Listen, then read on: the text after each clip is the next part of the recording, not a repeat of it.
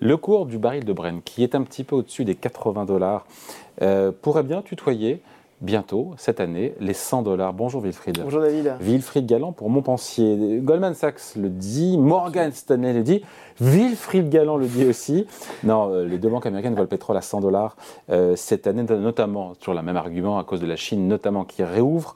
Euh, pour vous, ce n'est pas la seule raison qui pourrait plaider pour un rebond. Hein? Oui, alors ça, effectivement, c'est la, la, la, belle raison. On se dit, finalement, ce serait bien parce que ça voudrait dire que l'économie repart. on l'a vu ce matin avec des, indicateurs d'activité en Chine, d'ailleurs. Exactement. Alors, les indicateurs, justement, ils sont, ils sont parfaitement bien tombés. C'est-à-dire qu'ils sont en progression, au-delà de 50, mais ce n'est pas non plus les 60, euh, 65 qu'on a connus au moment de, du, pic de l'activité. Un directeur, indice des directeurs d'achat. Indice des directeurs d'achat. Au-delà de 50, c'est l'expansion. Au-dessus de 50, c'est la, la, contraction. Et, quand, et plus on va au-dessus de 50, hein, c'est une échelle logarithmique. Donc si on est à, si on est à 55, 60, ça veut dire qu'on est vraiment dans une. Dans, et on y est là.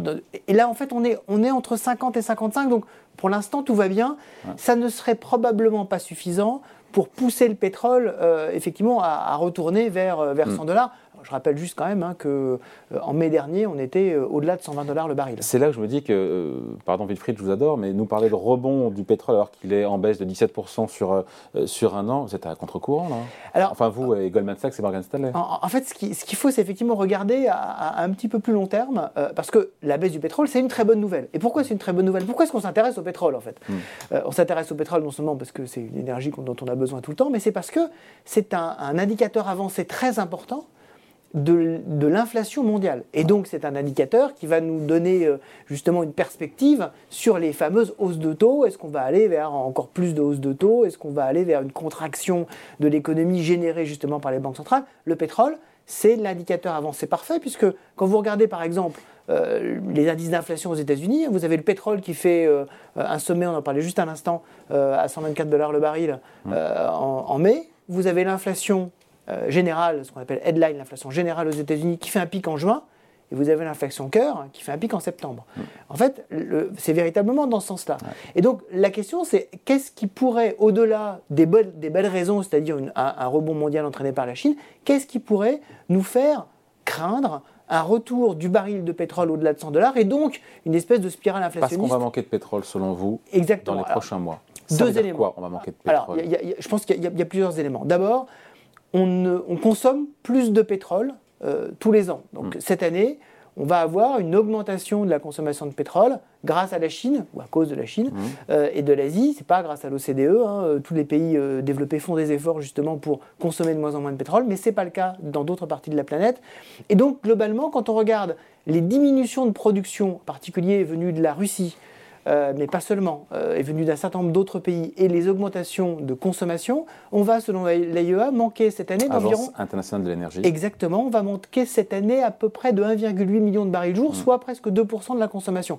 Alors, c'est pas non plus... Euh, c'est pas énorme, mais ça veut dire, si on manque, de, si on manque 2%, ça veut dire qu'on a une pression à la hausse des prix, c'est normal, et on a, deuxième élément, dans ce cas-là, une pression à la baisse des stocks. Et c'est le deuxième élément qu'il faut effectivement regarder d'un point de vue conjoncturel, on viendra sur la partie structurelle après, c'est on a une baisse des stocks stratégiques mondiaux qui est de quand pétrole. même de pétrole, qui est très très nette depuis 2020.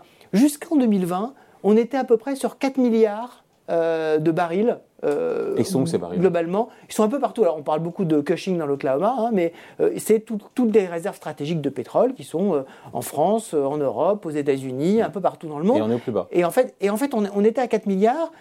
On a baissé de 600 millions de barils depuis 2020, en deux ans, c'est beaucoup hein, quand vous baissez, euh, quand vous mmh. baissez de, de, de, 4 milliards à, 2 milliards, euh, donc à peu près euh, donc 4 milliards à 3 milliards 6, mmh. et on devrait atteindre à peu près 3 milliards 4, 3 milliards 3 à la fin de l'année. Ça veut dire vraiment qu'on est dans un état de stock qui commence à être un petit peu inquiétant. Donc on ne peut pas taper les stocks. Donc on va, euh, on va faire donc des stocks au plus bas. Donc des stocks au plus bas et, et, des pays qui ne produisent pas assez. Lesquels et pourquoi? Exactement. Et en fait, ce qui, ce qui se passe, c'est que depuis, euh, en fait, faut regarder les investissements sur la production de pétrole. Mm. Et les investissements sur la production, on a atteint un sommet. En amont, comme on dit. Exactement, la, la, fameuse filière. Exactement, euh, David, vous maîtrisez euh, ce langage vraiment à la perfection. Effectivement, de la fameuse filière amont, on avait dans, les, dans, la, dans, la, grande décennie, dans la grande décennie on va dire, de 2000, 2011, 2012, 2013, on avait entre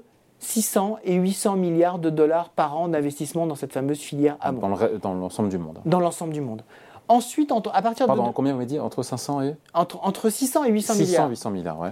Entre, entre 2016 et 2020, en gros, on est passé autour de 500, entre 450 et 500 Ah, milliards. Donc on avait déjà Donc beaucoup on baissé. investit de moins en moins. Et à- depuis 2020, on est à 400 milliards. Donc on a divisé par deux euh, nos, nos investissements.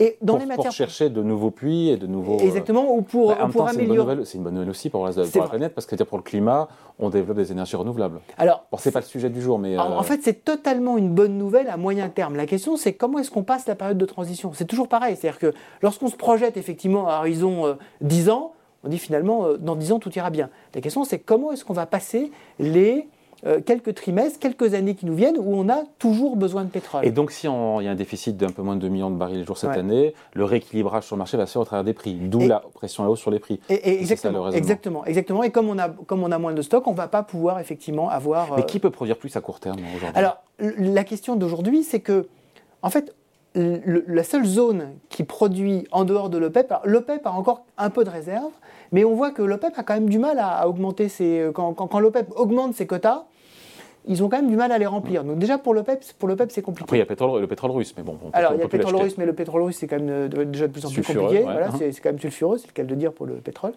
Euh, et puis, on a euh, le pétrole américain. Et le pétrole américain, c'est celui qui schiste. sert, voilà, le pétrole de schiste, c'est celui qui sert de, de- de- de pétrole d'équilibre. Or, aujourd'hui, quand vous regardez la production hors OPEP, depuis, euh, depuis 2020, on a fait croître cette production d'environ 3,5 millions de barils jour. Allez dire, c'est très bien. La seule production du bassin du Permian, bassin, Bassin du Permian, du- du, du Permian, c'est au, Texas en fait. C'est ouais. euh, voilà, la, la partie la plus intéressante du pétrole de schiste a augmenté de 4,5 millions de, de barils jour. Ça veut dire que, en fait, en dehors du Permian, on baisse de 1 million de barils jour depuis deux ans. Donc seul le bassin du Permian, je veux dire, hors OPEP, seul le Permian Est en creuse, capacité est, est- est en capacité pour l'instant. Et on voit que ça commence à devenir de plus en plus compliqué. Pourquoi? Bah, vous, vous venez de le dire. Il y a de moins en moins de capitaux qui s'investissent dans Eh le oui, pétrole. eh oui. On demande à la fois de plus en plus de rentabilité et les gens qui veulent investir dans le pétrole, il y en a de moins en moins. Donc euh, le pétrole, c'est pas une super matière première en termes effectivement de, de, de- de- de qualité, de, de qualité de vie, mais on en a vraiment besoin.